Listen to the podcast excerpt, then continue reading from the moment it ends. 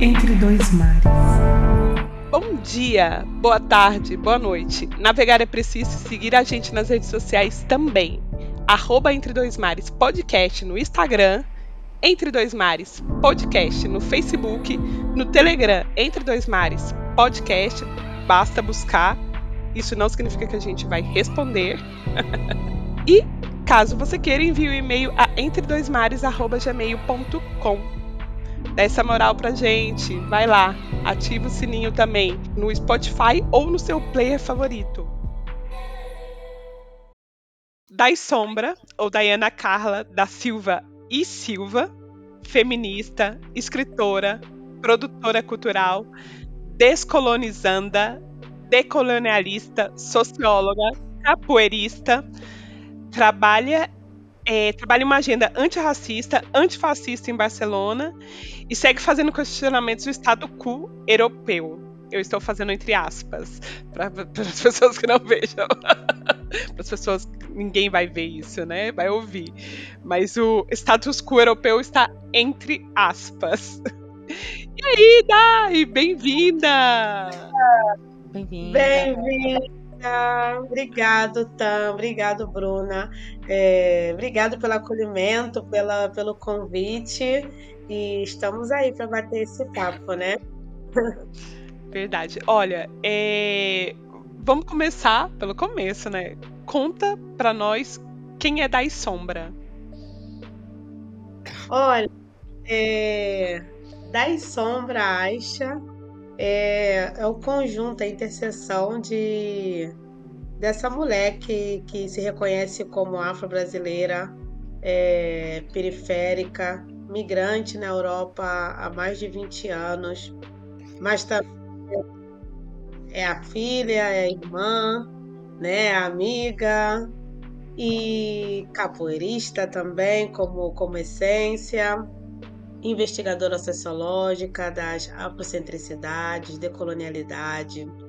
É, me, me, reconheço cada vez mais, me, mais como mulherista africana, mais do que feminista. Se você quiser, depois também a gente pode conversar um pouco sobre isso. A gente vai falar sobre Porém, isso.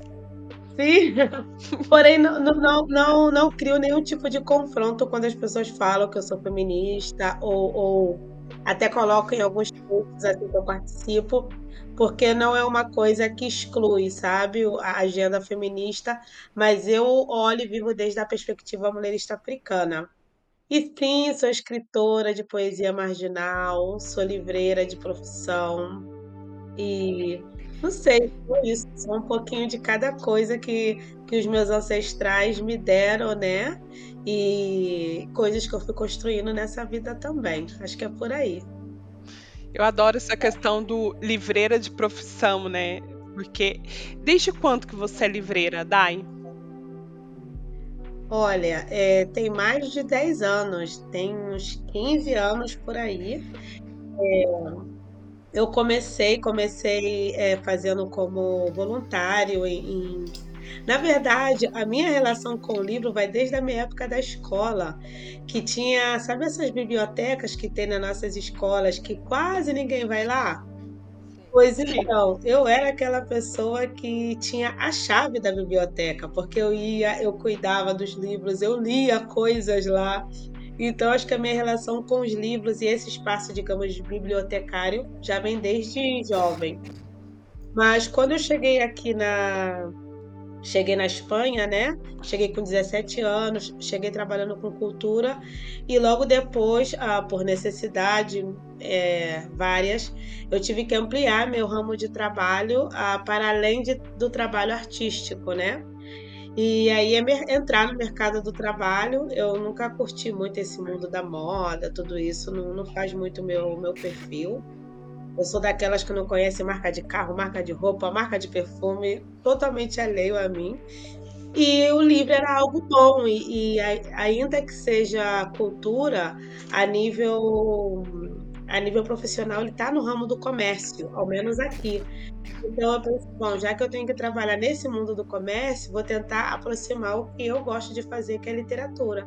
Então, a partir daí, eu dei muitas voltas, trabalhei em várias coisas, mas sempre buscando trabalhar em trabalhei em quiosque, eu trabalhei no aeroporto de Madrid, é, em quiosque de venda, e aí fui indo, caminhando até me tornar livreira no sentido de trabalhar com os livros diretamente, trabalhar numa seção específica de livros, né? Também fez a junção com a minha formação em sociologia, então tem todas essas áreas humanas.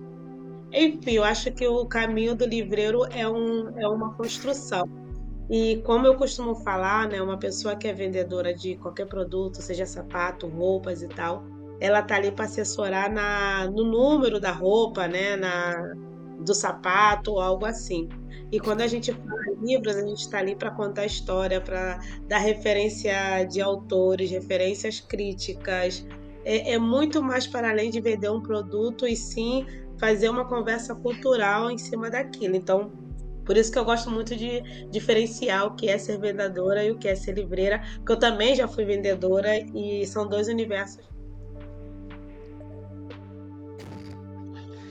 o que que você. É, você veio para cá com 16, 17 anos, né? É, no Brasil, o que que você fazia antes de vir para cá? Então, eu vim para cá aos 17, né? Eu chegando aqui, eu já tinha o meu tio e meu irmão mais velho que já viviam aqui desde os anos 90. Eu cheguei aqui em 2001. E antes no Brasil eu era estudante é, e, e, combinava né, o tempo de estudante trabalhando, tomando conta de criança e trabalhando de animadora de festa infantil aos finais de semana. Então, semana eu tinha minha que delícia. Sim, que delícia. Não é? Mas não, só que não. Eu tenho três, então recomendo. Exato, aí está. E era isso, entre semana eu tinha uma que é, faz parte da minha vida até hoje, essa família é de amigos da minha mãe, já é amigos da família. Eu saía da escola e buscava ela na escola, Tamires, é o nome. E levava ela para minha casa, comíamos juntas, cuidava dela um pouco e levava ela para a escola de reforço. E aí o irmão dela já pegava ela. E essa era a minha rotina de segunda a sexta, a parte da capoeira que eu fazia sempre. E nos finais de semana, a educadora infantil, antes de vir para cá. Entendi. É... E o que, que te trouxe aqui para Barcelona? Porque com, com 17 anos, é, você veio para cá com 17 anos e voltou para o Brasil ou você veio e ficou direto? É, não, então, foi assim. Eu como eu falei antes, já tinha aqui o meu tio e o meu irmão mais velho. Meu tio continua até hoje aqui. E eles também são capoeiristas, né? São mestres de capoeira. E o meu tio, é, meu tio tá, tá em Madrid já tem muitos anos, 30 anos ou algo assim. E ele faz, sempre fazia eventos de capoeira e teve um ano que ele decidiu construir um evento. Ele sempre podia trazer pessoas do Brasil. E nesse momento ele estava com núcleo na Hungria, a parte de Barcelona e Madrid. E aí é, eu fiz, vim né, nesse convite para poder fazer como o que a gente fala, uma turnezinha pequena com intercâmbio de capoeira.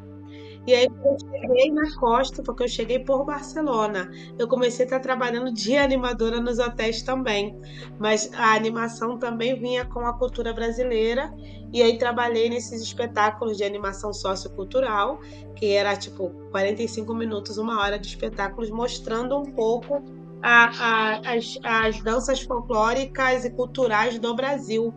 Então, entrava capoeira, entrava de roda, entrava frevo, coco, maracatu, é, maculelê, pouco assim, samba, enredo, né? O samba do, do Rio de Janeiro.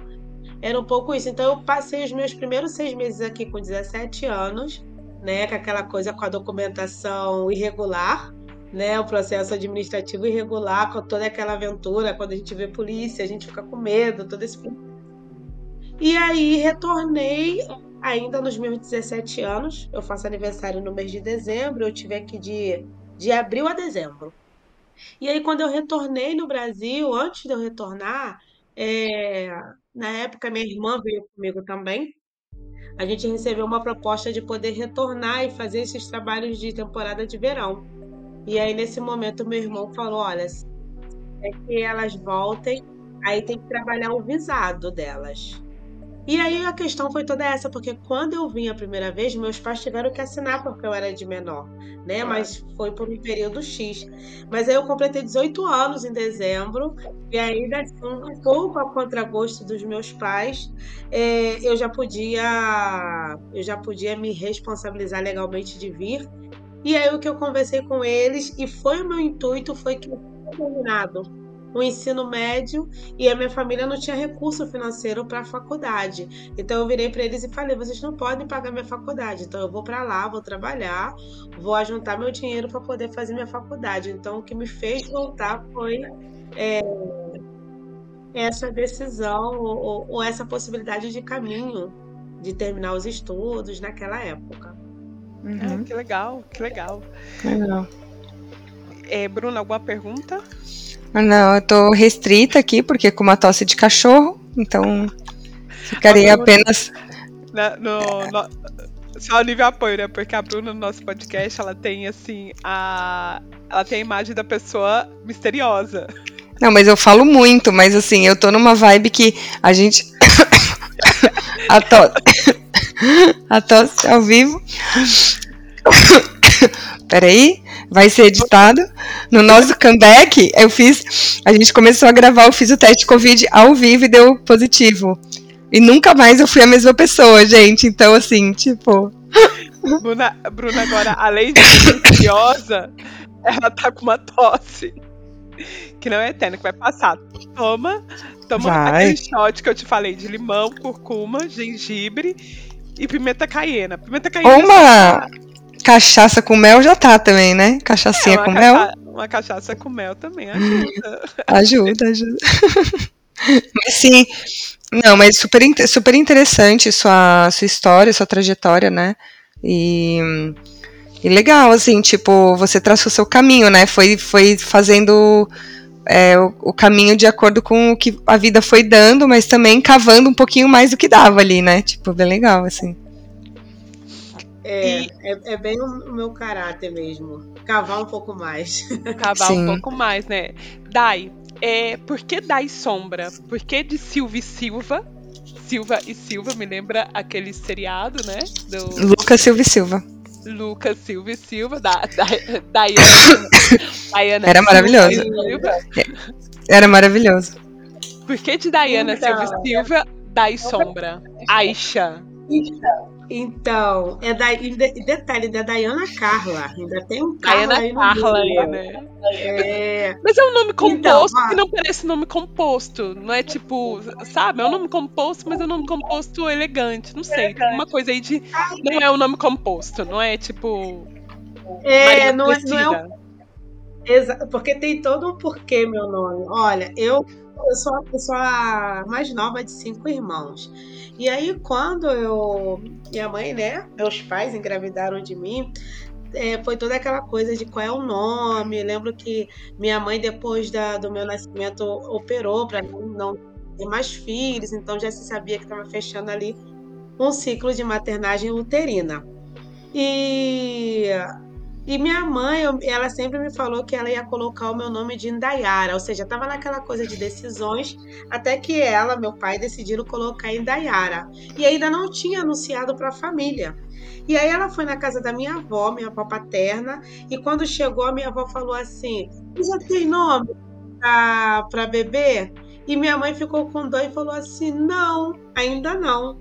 Aí ela falou: Ah, é porque eu vi ontem um filme africano e dentro da comunidade havia uma pretinha pequenininha tão linda que o nome dele era Diana. E eu pensei que poder, eu pensei que seria a cara da minha neta. Então você pode colocar Diana? Claro, na hora minha mãe substituiu. Eu costumo falar que eu tenho um tio que durante eu pequena, ele me chamava muito de Indaiara, confundia. Então daí que eu sei essa história. Eu falei, por que você me chama de Indaiara? Porque acho que foi um nome que ia acontecer, não aconteceu. Então daí vem o, o, o, o Diana, e aí vem o Dai, né? O Dai é, é esse diminutivo de Diana. É, porque geralmente as pessoas mais próximas e não tão próximas me chamam de Dai. Então eu quis conservar isso porque para mim é também conservar um pouco a memória da minha avó que fez essa, essa, essa eleição. O Carla vem do nome do meu pai, meu pai né, se chamava Antônio Carlos. E aí uma outra tia falou, por que, que não bota Carla? E aí já tinha o Dayana. Por que, que não coloca Dayana Carla? E aí o Carla vem daí. E aí tem o Silva Silva, né? Que é Silva da mãe, Silva do pai. Na escola era Silva ao quadrado, porque Silva muitos Silvas na vida. E claro, quando a gente vai estudar nossa história, né, a gente vai estudar afrocentricidade, a gente também conecta com, com o sobrenome Silva, e é um nome que não é nosso, né? É um nome de, de, de colonizadores, fazendeiros. Dos nossos senhores, dos, do, dos que eram no... considerados nossos senhores, né? Exato, naquela época. E aí, quando, quando eu pego essa árvore genealógica, eu vejo Silva da mãe e Silva do pai, né? Minha família materna que veio da Bahia e a paterna que veio mineira, e todo esse, esse processo de, de, de colonização sobre os corpos. Então aí esse, esse sobrenome já passou a não me, não me levar para um bom lugar, né? Então eu falei, uau, é um nome que eu tenho e tal, mas por que não se reinventar? E aí, Sombra, é, eu, vou, eu vou concluir tudo, tá? Sombra vem do meu nome de capoeira. O meu nome de capoeira que eu ganhei quando eu peguei a minha primeira graduação de capoeira aos 13 anos de idade, veio Sombra. Por quê? Porque eu era muito observadora e eu tentava fazer o, exatamente o que o meu mestre fazia. Ele jogava, eu olhava e eu tentava fazer expressão, tentar fazer tudo como muito parecido e parecia que era sombra, né? A sombra, a, a, a discípula, e daí ficou o, o nome Sombra. E o Aisha foi um nome que veio é, no ano passado em África, na, na, minha ida a Moçambique, eu fiz África do Sul em Moçambique, eu tinha o Dai Sombra e faltava um terceiro, porque eu tenho, eu não sou, eu, eu gosto dos números ímpares. Eu gosto do número 1, um, gosto do número 3, da tríplice, tudo isso. Não gosto muito dessa dualidade. Eu também. É, eu tive é, de um a três filhos. Eu tive de um a três filhos em dois anos. Tipo, eu não tive dois, eu não passei pelo dois. Eu também não. gosto de números ímpares. Exato. Eu gosto desse lance. E aí eu sentia que faltava um, um terceiro nome para fechar esse processo do das sombras, sabe? E aí eu comecei a buscar, já estava fazendo umas buscas e foi super lindo porque eu não encontrei o nome, o nome me encontrou a mim, assim. Foi uma mama é, é, é, moçambicana que ela me olhou e no primeiro segundo que ela me olhou, ela já me chamou de Aisha. E ela falou que eu era idêntica à sobrinha dela, a gente teve um carinho, um afeto. E para uma parte de uma comunidade de Moçambique eu sou Aisha, nem sequer sou Dai ou nem Sombra. E acredito que esse encontro foi muito lindo. Eh, choramos quando nos despedimos. Foi algo assim muito espiritual. No, no, tempo que eu fiquei com ela, ela me contou a vida dela. Foi uma coisa super linda. E aí, quando eu saí de lá, eu falei: Uau, o terceiro nome já veio. E aí, fazendo o estudo também, Aisha significa ela é vida. É o significado da palavra Aisha. E logo a, a, a, sombra, né? Eu, eu tenho alguns poemas que eu ressignifico a palavra sombra, porque geralmente a gente, as pessoas vê como algo sombrio, negativo, e eu já vejo que a sombra é a existência da luz, porque onde não tem luz só existe escuridão. A sombra é esse contorno da luz, né? Então, eu me considero uma pessoa próxima da luz, que recebe esse contorno e, e essa mutação que pode ser uma sombra, né? Que pode, pode refletir uma formiguinha, mas também pode refletir fazer o reflexo de, de uma árvore de baobá enorme. Então eu gosto desse processo de mutação. E o Dai, que eu falei antes, que é o, o, o, o que me faz a minha ancestralidade. É, Todo o processo, tá vendo? Aí, de luz, sombra, isso. Aí a gente já tem que falar com a Bruna, que é fotógrafa, que é artista plástica. Artista plástica não, visual, né, amiga? Sim, sim, artista visual. A, a pessoa que conhece há anos e ainda fica errando a nomenclatura do trabalho. Eu, eu, eu só que erro, amiga, tranquilo. tranquilo. Quando você chegou, você chegou direto em Madrid ou em Barcelona e por que Barcelona? Em Barcelona, cheguei direto em Barcelona. Em Madrid eu vivi durante um ano, depois de seis ou sete anos estando vivendo aqui. É, por que Barcelona? Porque a parte dessa, dessa turnê com a capoeira era uma possibilidade de trabalhar de animação também sociocultural. E aí não foi nem Barcelona, na verdade, foi a Costa, foi em Malgrat, que é a Costa do Maresma, né, hum. que já tira mais para Girona, que é toda essa parte turística e tudo isso. Então por isso que foi esse local, assim, sabe? Essa é Barcelona, né? Poderia ser Madrid. Você morou em Madrid? Que tal em Madrid? Não tem mar, né? Vamos tem uma, começar por aí. Vamos começar. Então, tem uma coisa, é uma coisa, tem uma música aqui que é bem legal, que é Baia Baia, Madrid não tem praia. Ma, baia Baia, Madrid não tem praia. É, Dai, e como foi a sua adaptação na Barcelona, em Barcelona? Em Barcelona Centro ou Barcelona na minha Barcelona, chegada? Barcelona na sua chegada, nesse momento. Ó, oh, foi bem difícil porque hum, eu no Brasil sempre tive conectada com movimentos sociais e tudo isso, ou seja, eu tinha uma consciência muito grande do que era o racismo, mas também do que eram lutas de movimentos é, contra o racismo. E eu era dread, né? Eu, eu fiz dread aos 15 anos de idade.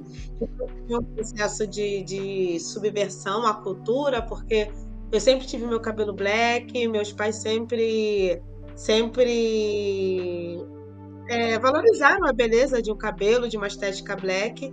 E aí eu lembro que quando eu comecei a completar 13, 14 anos, as pessoas em volta, né, as famílias dizendo: "Ah, já tá na hora de alisar o cabelo. Ah, é hora de estilizar. Já tá virando uma mocinha". E aí eu, em resposta, eu fui dread.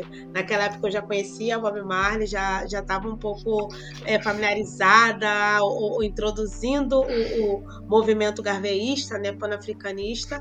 E aí eu era dread, eu sofria já racismo no Brasil, mas mas aí eu tinha a linguagem, eu tinha o idioma para e, e, e todo um, um, conceito. Aí quando eu cheguei aqui, né, uma mulher, né, uma jovem negra, dread, é, foi um susto. Eu lembro que eram épocas que entrávamos em lugares e as criancinhas falavam, ai, uma negra. Ou seja, era nesse padrão. Assim, bem alto, né? Para que, assim, sem nenhum.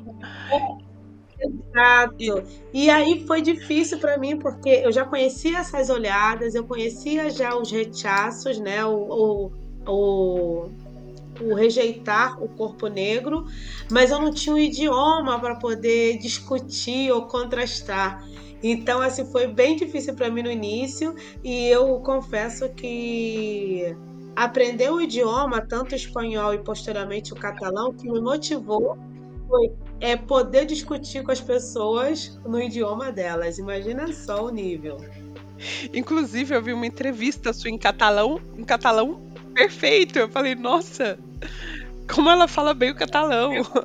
Ai, meu Deus. Eu nem vejo essa entrevista porque foi com o Flávio. Era para começar e depois a gente foi assim. Nossa, vocês foram, foram, mas excelente a entrevista. Eu, eu a vi toda e achei ela maravilhosa. E você acha que você tinha as mesmas oportunidades, teria as mesmas oportunidades que você teve aqui no Brasil ou que você teve que é, fazer sua oportunidade?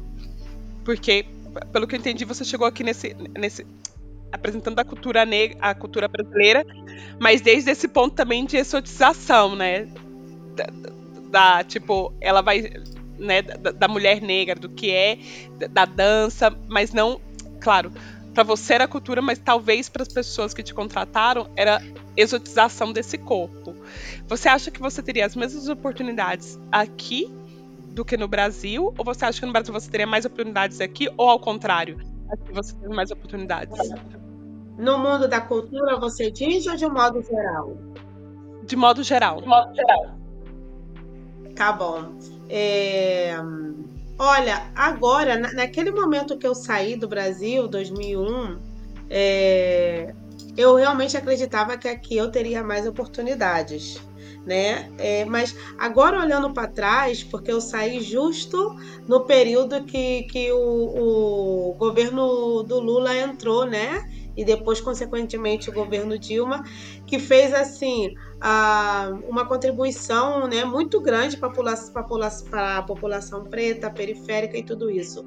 E olhando agora com perspectiva, se nesse momento eu estivesse lá, eu acredito que eu ia, eu ia bem aproveitar o fato de estar no meu país a nível geral.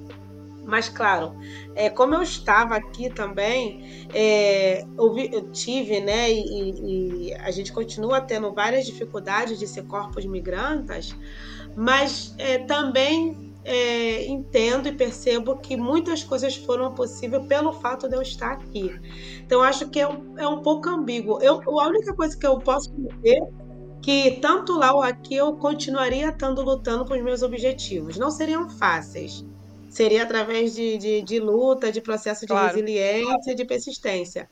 De maneiras talvez diferentes, mas fica difícil medir, né?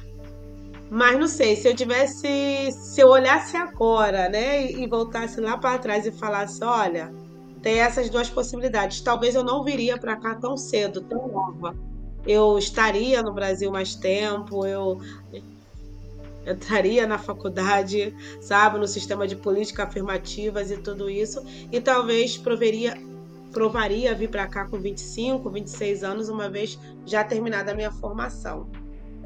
Claro. É, mas você, não sei, aqui, por exemplo, eu vejo que você foi criando os movimentos esses movimentos que talvez no Brasil já tivessem essa estrutura, né? Como em 2020, 2019, você criou o movimento Mulheres, é, o coletivo Mulheres Brasileiras contra o Fascismo. 2019 ou 2018?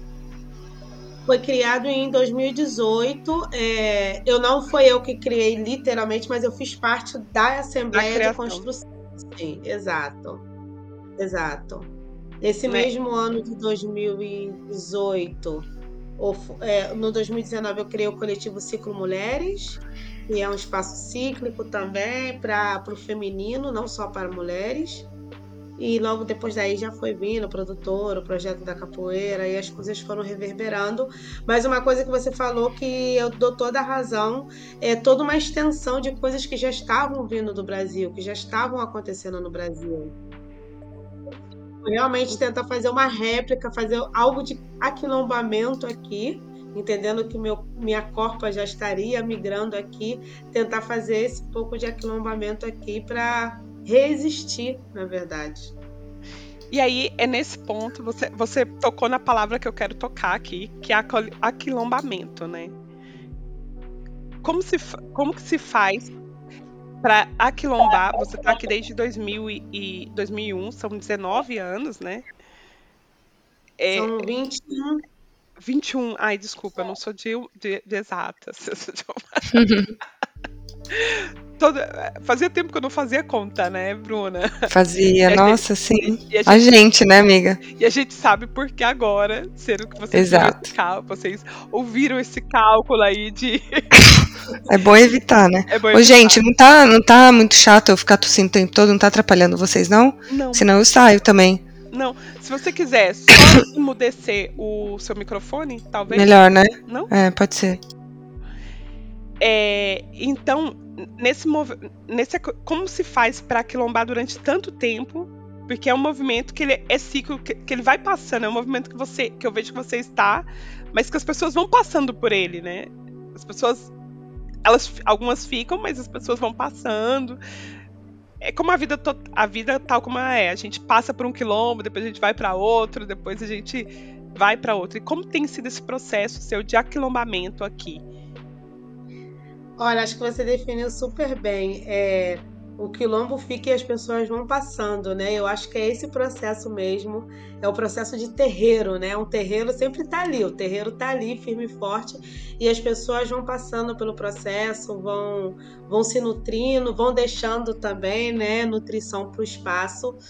É, como eu falei antes, acho que esse processo de aquilombamento, a primeira pessoa beneficiada, eu acredito que seja eu mesma, porque eu venho de, de um processo de, de educação comunitária, né, de aquilombamento. E ao me ver longe disso, para mim era realmente quase faltar o ar para respirar. Então eu fiz por uma necessidade de resistência. E aí eu menciono a capoeira, né? Porque foi, a capoeira para mim é uma das linhas que permite que esse aquilombamento possa existir, né? Quando não é de uma maneira contínua, porque a gente sabe que nossas vidas cotidianas são bastante corridas, quando a gente vai para uma roda de capoeira, para um evento de capoeira, é aquele encontro onde se predomina uma energia afro-brasileira de ser, de existir, né? É um dos poucos espaços, existem outros espaços culturais também da cultura brasileira, né? Mas é aquele espaço onde você não precisa nem um pouco performar o que o Ocidente quer de você, ao contrário, é um, é um espaço que, se tem pessoas europeias, é, elas têm que entender que o código de linguagem dali é afro-brasileiro e elas tentam entender o idioma, entender o diálogo, entender a maneira com que a gente se comunica. Então, para mim, o acolhambamento vai um pouco disso também, da gente encontrar um lugar onde a gente possa ser nós mesmos sem é, ter que performar ou ter que tentar explicar ou dar credibilidade à, à, à, Europa, a essas pessoas, esses pensamentos europeus, porque a gente sabe o que acontece no andar pela rua, quando a gente entra no lugar, a maneira que a gente se comunica, a gente sabe como performar de uma maneira para que a gente seja menos agredido, né? Então, acho que esse espaço de aquilombamento é de, de liberdade. Então, eu fui construindo para eu realmente não me sentir sozinha e eu me sinto muito feliz que nesse processo quantas pessoas é, cruzaram, né, fizeram a intersecção na minha vida e se reconheceram outras pessoas. Então, acho que esse processo do aquilombamento é, é como tem uma frase do Abdias Nascimento, né, que ele fala que em cada coração de negro existe um quilombo que pulsa. Então, acho que a única coisa que eu faço é escuto o pulsar do meu né, do meu coração, do meu quilombo, faço ele existir e encontrar pessoas assim como você, que, que também pulsa, sabe? Eu, particularmente, eu te vejo como quilombo. Eu acho que é isso mesmo com a Abdias, sabe? É, falou, eu te vejo mais como. Mais do que uma quilombada, você, para mim, propriamente, aqui em Barcelona, é o espaço de quilombo, sabe? Independente de onde esteja. Então, eu tenho, eu tenho essa coisa. E falando sobre isso que você falou, né? A gente tenta aqui sempre. É, agir de uma maneira ao qual a gente seja menos agredida ou ao qual as pessoas não nos vejam como agressivas, né? Porque a agressão ela vem porque as pessoas o que não justifica é por, por, ignorância e por elas terem medo daquilo que é desconhecido, né? Inclusive esse dia aconteceu uma coisa é, chata, né? Que fazia tempo que não acontecia. Eu fui num supermercado aqui de uma rede que eu nunca vou porque são produtos assim para mim de, de, de, uma qualidade baixa, mas eu precisava comprar, eu ia fazer uma feijoada e eu tinha esquecido de comprar o feijão e tinha, e tinha que comprar algumas coisas de porco, bonária. Vou falar aqui, se vocês estiverem comprando bonária, não comprando bonária. Vamos fazer despropaganda. e aí, e aí, nome. chegando lá, eu perguntei pra mulher, falei, ai, tem isso? Tem. E eu sempre ando, eu não ando com bolsa. Eu ando com aquela bolsa. Eu sou a pessoa daquelas bolsas de. de compra, aquelas bolsas de, te, de, de tecido. Aham. Uhum. Eu sou a hippie da bolsa de tecido. Não a hippie, mas é porque aquela. Eu, te, sou mãe, meu. Tudo cabe naquela bolsa. Sabe? E ninguém uhum. rouba uma bolsa daquela, né? Eu tava com a minha bolsa bonitinha e tal. É, entrei, fui lá, peguei as coisas de porco, cheguei no caixa e falei, nossa, esqueci o feijão. Onde tem o feijão preto? A menina falou assim, ah, ali. Eu fui pegar o feijão preto, vim com dois pacotes. Ela, nessa vinda com os dois pacotes, ela pediu para ver minha bolsa. Aí eu fiquei olhando para ela, falei assim, mas pra que você quer ver minha bolsa? Você acha que eu vou roubar dois pacotes, dois, dois pacotes de feijão e dois pés de porco? Uau né? Tipo. E aí eu já fui pro lugar já de agressividade. Tipo assim, meu, é, quanto você ganha aqui? O que, que você faz? Você é caixeira. Sabe? Assim. Não tô entendendo. Se tem dúvida, se acha que tá te roubando um feijão, se uma pessoa precisa roubar um feijão, é porque ela necessita. É. é. Pra, Né? pra início de conversa, né? Pra início de conversa, uma pessoa que tá roubando um feijão, ela necessita. E não é o caso. Sabe? Exato, Tipo, exato. eu falei, gente, aí eu peguei, eu fui, falei pra ela, agora, por isso eu nunca compro aqui. Porque além do supermercado ser um supermercado ruim, a atenção é ruim, porque nesse mesmo supermercado tinha me passado alguns anos atrás. Sabe? E eu realmente, eu quase não entro. E aí eu vejo que é muitas vezes, porque ela ficou olhando pra mim, e aí eu fui passar o cartão porque eu precisava do feijão, porque o orgulho é uma coisa, mas a minha feijoada é outra. né? Uma coisa não tem nada a ver com, com, com a coisa. Era o único supermercado que estava aberto no domingo, que tem o, o feijão que eu queria usar. Aí eu fui passar o cartão, e aí o, o meu cartão ele tem dois passos, né? Que é. E aí ela falou assim: não, é, não passou. Eu falei, opa, você trabalha no supermercado você não sabe passar um cartão? Ou você acha que o meu cartão vai ficar passando assim? Sabe? Aí eu já fui já pra ignorância, sabe? Eu já fui já, já esqueci da, da coisa de classe. já fui com dois pés de peso. Você foi o que eu costumo falar, que você foi reativa, né? Eu- Totalmente. Eu, já tirei, sim, eu já tirei da- do meu vocabulário muito tempo esse lance de falar que as pessoas afros elas são agressivas. Nós somos reativas. A gente leva toda uma história sendo agredidos. A gente só está gritando sobre essas dores e sobre essas violências. Então não tem como a gente ser agressivas. A gente, nós somos como mínimo reativas a todo esse processo de agressão, sabe? É, para mim é uma falácia essa ideia de que povo afro é agressivo, sabe? Agressivos são os brancos historicamente. né? Totalmente, totalmente. Quem, é, quem são as pessoas que foram roubar, matar, é, violar, que dividiram a África?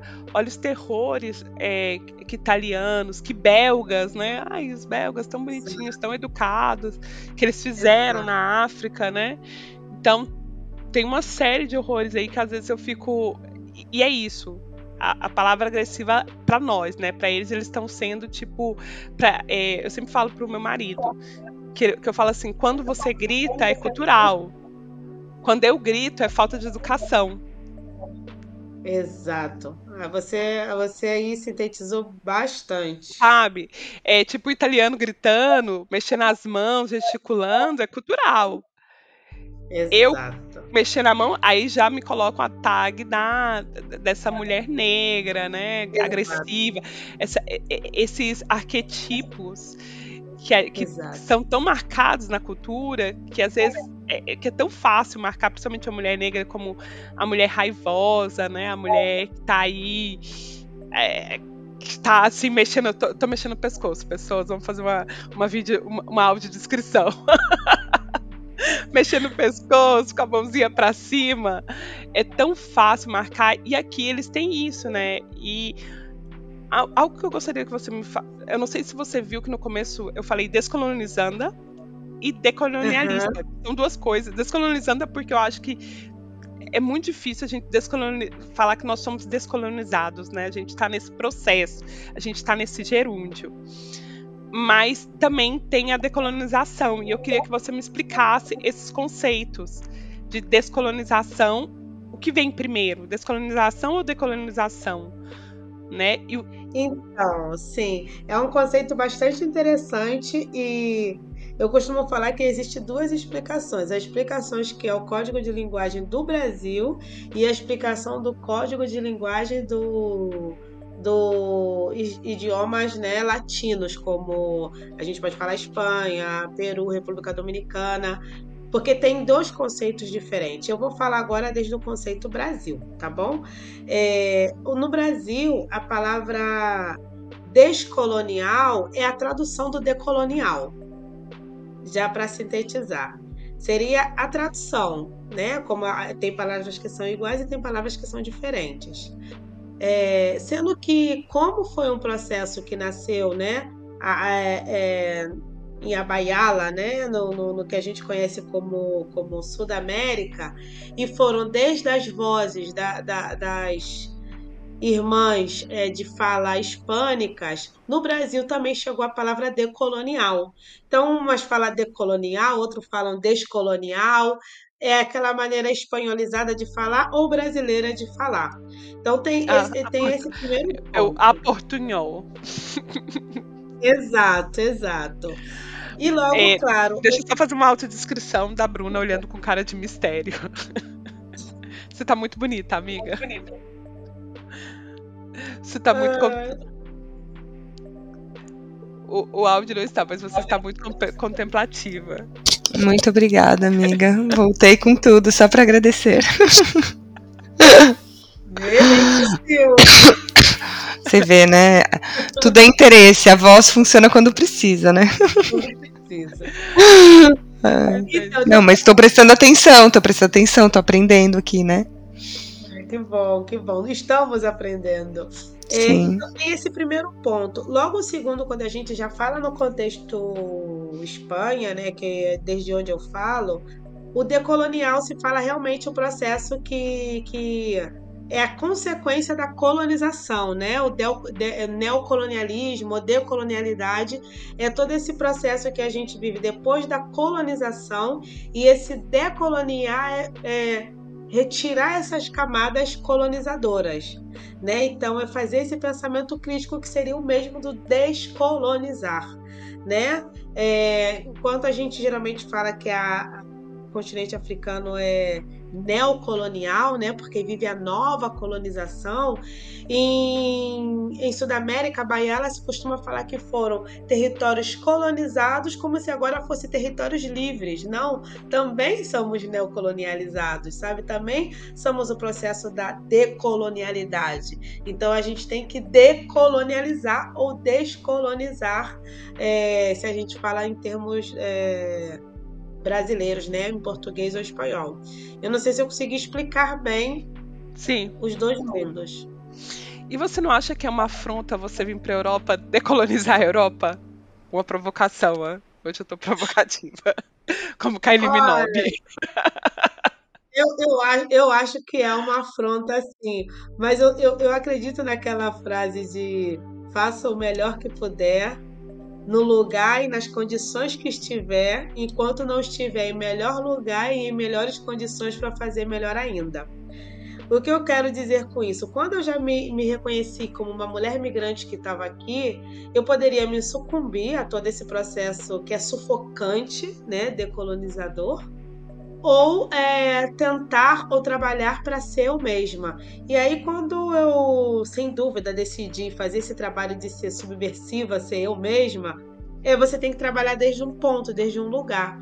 Então, bom, se é aqui que eu tô, pois é desde aqui que eu vou trabalhar, né? Se o universo, os astros, os orixás me trouxeram até aqui, talvez seja aqui o meu ponto de, de aprendizagem, né? E de troca. É nessa, nessa minha existência, né? ainda que seja numa parte. E, e por que não, né? Por que não? Porque eles foram lá, eles invadiram, saquearam, estruparam, fizeram tudo. Então, assim, é, desde o momento que eles abriram a porta, pois agora eu posso transitar com toda a liberdade. Não houvessem feito no passado, né? Não houvessem tirado meus ancestrais de África e levado para um novo continente, que isso fez alteração até do meu lugar de nascimento. Então, e eu tô alterando muito pouco comparado ao nível de alteração histórica que eles fizeram. Então, tipo assim, Claro. pronto, sabe? Sim, hoje, por exemplo, eu li um Twitter é, ai, de um cara que ele mora na, Áustria, na Áustria, chama, o Twitter dele é Príncipe Lazo, Lazo. Vou até olhar aqui. E ele falava assim, olha, eu acho impressionante como todo europeu, eles sabem, todo europeu não, mas aqui na Áustria, como eles é, fazem aqueles testes de DNA, como eles sabem dos parentes dele até 1300, sabe? Assim, fazem brasão e isso. E eu mal sei o nome dos meus bisavós. Aí estamos. Sabe? Aí tipo, estamos. é algo que a gente já até falou no. Eu acho que no segundo ou terceiro pod, é, pod, episódio que a gente gravou, né? Que a gente foi falar sobre imigração. É, e eu a Bruna, nós comentamos sobre é, quando ela, acho que no episódio que a gente falou sobre é, quando ela foi para Itália. É, quando europeus foram nessa segunda ida ao Brasil, né, depois da, da, da, da, liberação dos escravos, dessa liberação porca e mal feita que foi feita, né, pela no, no, nossa não querida Isabel. É, nossa, hoje eu tô muito provocativa. hoje eu tô. A Bruna só, a Bruna só no mistério rindo, a Bruna tá me apoiando, né? pessoas.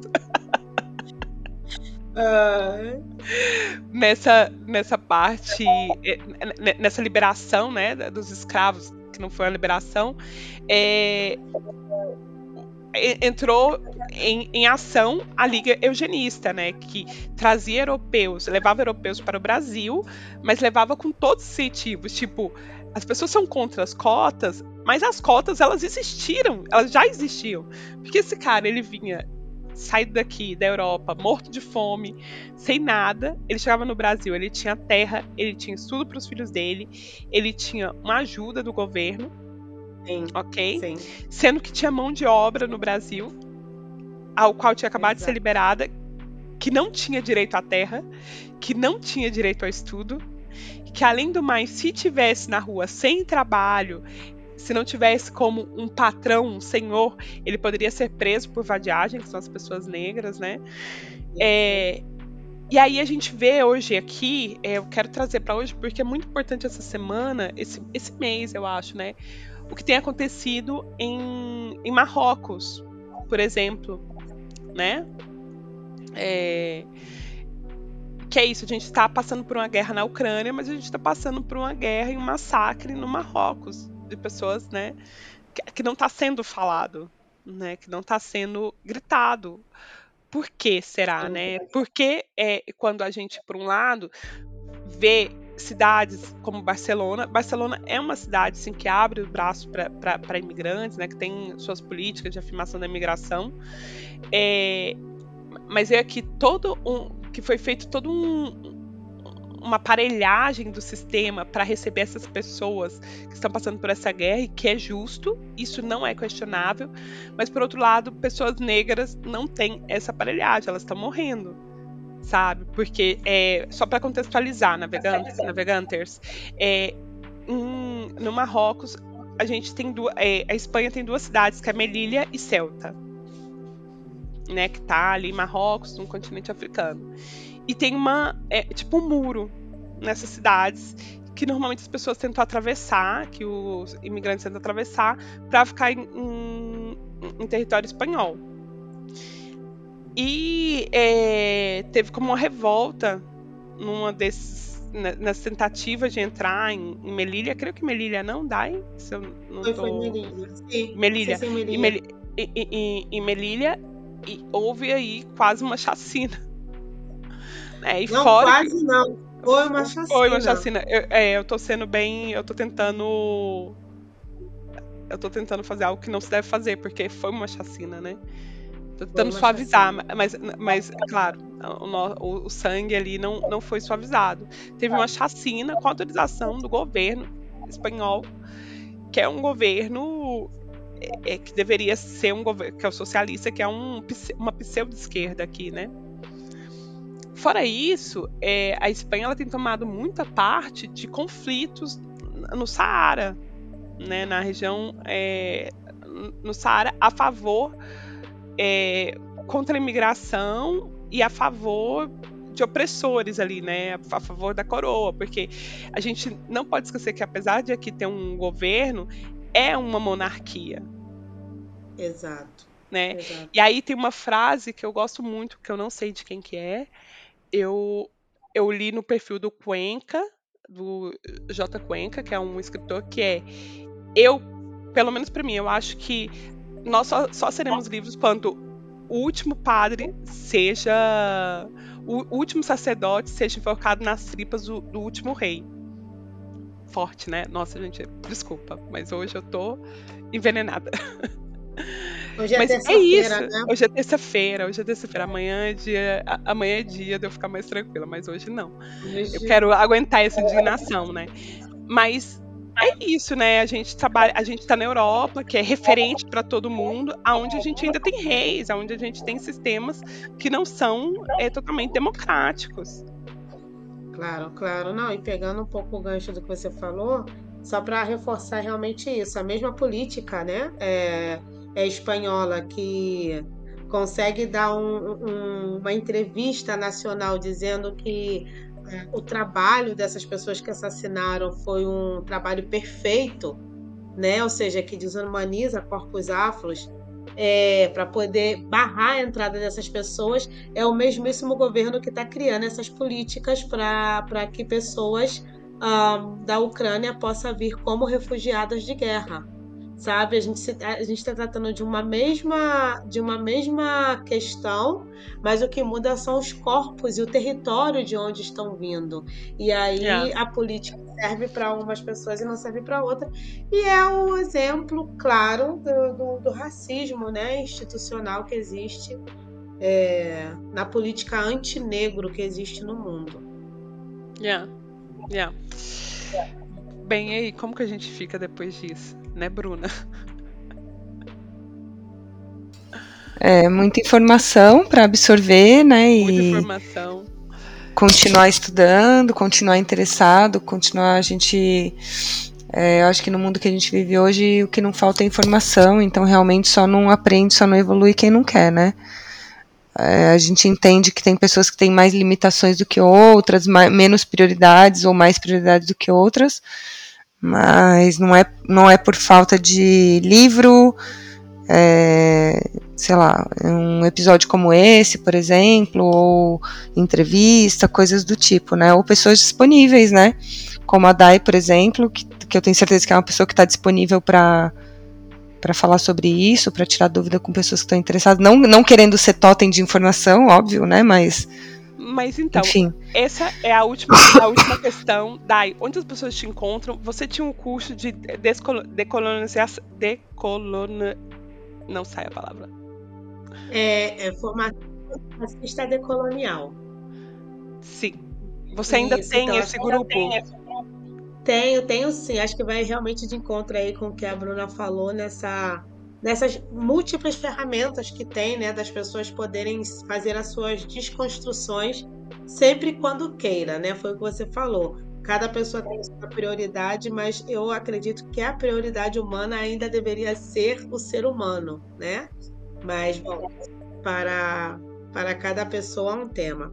Então, aí é esse lance. É, para eu não fazer esse, esse, esse papel de wiki preta, né? Que é aquela aquela pessoa preta que responde todas as questões, eu faço um, um, uma formação, que não é formação, é formar ação antirracista decolonial, e pode ser feita em uma cápsula de um encontro, por exemplo, no, no final de semana passada eu fiz uma cápsula, um encontro somente, para as pessoas reflexionarem onde elas estão nessa ideia do ser racista e ser antirracista também tenho cursos que são bimestrais, são oito encontros, e para quem quer é, se aprofundar um pouco mais, já são semestrais, dizendo é, sobre o antirracismo decolonial. Aí eu já digo que é mais um estilo de um letramento racial, que a gente tenta tocar em todas as áreas, né? É, desde cultura, história, filosofia, é, a raiz disso para as pessoas que queiram fazer realmente esse tanto para pessoas afros, que muitas vezes a educação formal né, distanciou elas dessas histórias, porque a gente se, se nós, né, que somos dessa época, nós crescemos escutando a princesa Isabel como quem libertou. Então, ainda acredito que existe muito. Nem a caneta era dela. Indignada. Exato. A gente precisa ainda, né? Ainda tem uma camada muito grande de pessoas afros que precisa é, fazer a releitura histórica e pessoas de todo mundo, brancas, é, de todas as raças e classes, para poder se entender nesse, eu costumo falar, se entender nesse rol. Então aí para me encontrar nesse, nessas formações, é, agora, como é verão aqui, eu estou fazendo mais talheres, assim, mais oficinas de duas horas mas a partir de setembro as formações começam. E aí, através do meu, das minhas redes sociais, que é Das Sombra Aixa, tudo com ir, não tem Y em nenhum momento, fica muito mais fácil. Aisha com SHA, é, consegue também aceder a essa parte da formação que, que vem desde essa minha minhas veias paulo freiriana, né, de, de fazer uma pedagogia interdisciplinar, é, contemplando os corpos que estão ali, também meus estudos sociológicos, meu estudo sobre afrocentricidade e a decolonialidade. Então vem tudo aí e claro, sobretudo inserindo a minha experiência vital, né, a minha experiência intrínseca em ser uma mulher afro e conviver com outras pessoas afros que também vão compartilhando suas experiências e, e seus questionamentos. Então a ideia é realmente fazer isso, fazer um, um encontro de transformação mesmo, né? De parte Perfeito. do quilombo, né? Nós vamos deixar escritas as redes sociais da DAI. É, uhum. Você tem alguma, alguma referência, algo que você queira indicar para os nossos navegantes? A gente chama eles de navegantes. Era naveganters, mas a gente não gosta de Faria Limers.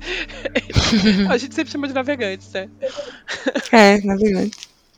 Para os nossos Olha. navegantes. Fora o seu livro, Manifestar, que está na Amazon. Você Exato. pode comprar por, por Kindle, eu tenho, recomendo. Ai, que bom, que bom. Estamos tentando trabalhar na tradução dele bilíngue, que saia fisicamente, que possa também reverberar pelo Brasil. É...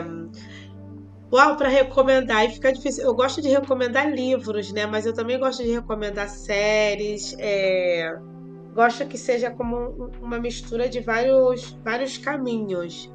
Eu acho que para quem gosta do, do audiovisual, quem curte né, o audiovisual, existe séries é, são bem interessantes, como uma que é o Colin em branco e preto, no Brasil é a Colin Black e White, que é super interessante. Que tá no Netflix, também. né?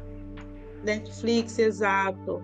Logo tem uma, uma que é a história dos Estados Unidos. Então, os primeiros três capítulos tá, tá falando muito sobre a emenda, né, a, Constituição dos Estados Unidos, onde colocava as pessoas afros em, em, realmente em posição de, de, desvantagem, sobretudo no Brasil, que se costuma muito romantizar como os Estados Unidos fosse aí o templo da integração racial e, e bem longe Não. disso também, é um país com a sua história, com seus desafios.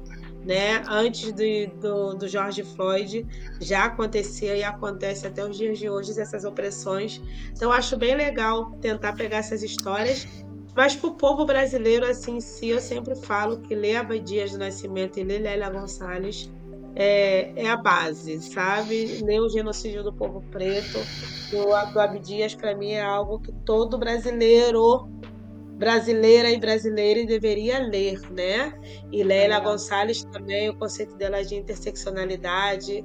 É, agora, no dia 25 de julho, né? Nesse mês, a gente é, comemora o Dia da Mulher Negra Latina Caribenha e a Lélia Gonçalves ela teve aí muito presente na construção dessa agenda preta, né? É, feminina que não só está falando de mulheres, está falando de comunidade, está falando da mulher, do homem, da criança. Então, acho que a gente deveria também olhar mais, entender mais essa americanidade que a Lélia trouxe para nós. Então, eu acho que como como dica, assim, seria esses dois nomes que seguramente depois de Lélia e Abdias vai reverberar muito mais pessoas para poder. Exato. Olha, eu a única coisa que eu tenho a recomendar é, com essa conversa, eu pensei agora no podcast História Preta, do Thiago André, e tem uma série que chama O Plano, que ele fala sobre a questão da, da, lei, da lei Áurea, da lei de libertação, ele explica, eu acho que em, em, em 13, em 13, em oito capítulos, em sete capítulos sobre isso, e é alucinante. E aí vocês vão ver a minha indignação, o porquê. Porque é por causa disso, né? Porque quando você conhece a história e, e percebe que, te menti que mentiram para você a vida toda, é como. É então é isso. É frustrante. Dai, muito obrigada. Bruna, por favor. Obrigada. Shot de Sim, limão, obrigada. shot de limão, gengibre, Sim, curcuma e mel. Mel não. Ou uma Sim. cachaça com mel. cachaçinha com mel vai ser tudo. Dai, obrigada, viu, pela sua participação, pela sua. Por ins... Eita, tá foda. Enfim, acho que é isso, já falei. Depois eu falo mais por escrito.